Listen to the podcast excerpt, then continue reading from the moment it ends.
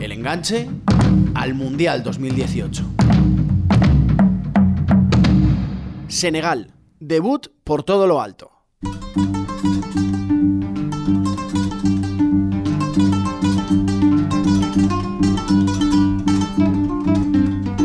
Francisco Izuzquiza. Solo hay tres selecciones africanas que a lo largo de toda la historia, a lo largo de los 20 mundiales de fútbol que ya se han disputado, hayan podido alcanzar los cuartos de final de una cita planetaria.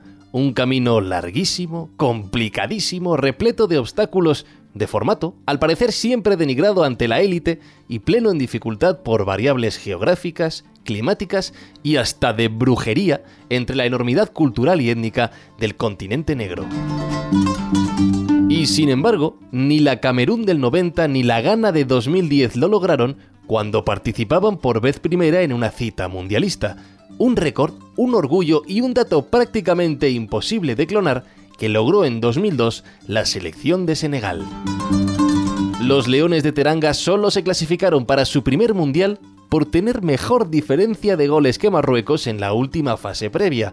Y aunque llegaron como cenicientas a su debut ante la entonces campeona del mundo, Francia, dieron la mayor sorpresa jamás vista en el primer partido de un mundial.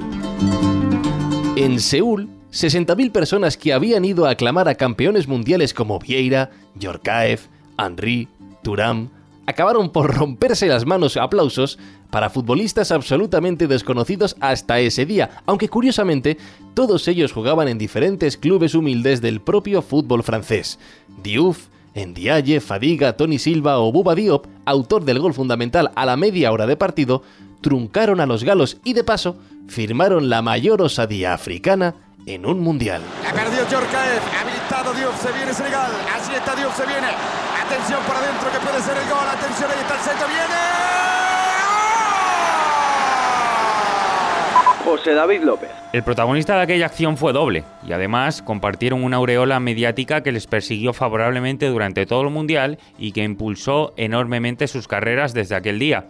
La potencia de Hadji Diouf, mostrada en esa cabalgada por banda izquierda y su buen pase atrás para la llegada del potente y físico Buba Diop, fue la imagen de los primeros días del Mundial y la imagen eterna del fútbol africano a la hora de valorar los días más grandes de su historia. Se anota, miren ustedes, cámara para meter por la derecha y un golazo senegalés para colocar la pica en Flandes. Resulta curioso que pese a que todos los futbolistas de aquel partido por parte de Senegal jugaban en clubes humildes del fútbol galo, algo bastante habitual, aquella cita mundialista facilitó no solo la proliferación de muchos más chicos jóvenes buscando nuevas metas en el fútbol europeo, sino el salto inesperado de algunos de estos nuevos ídolos senegaleses hasta rincones como la Premier League, donde jamás se habían asomado.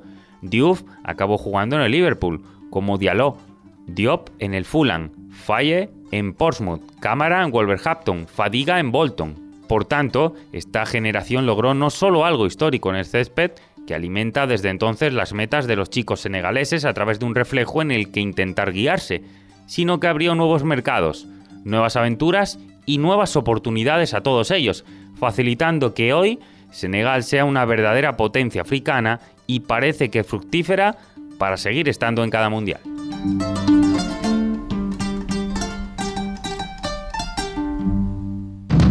Enganche al Mundial 2018.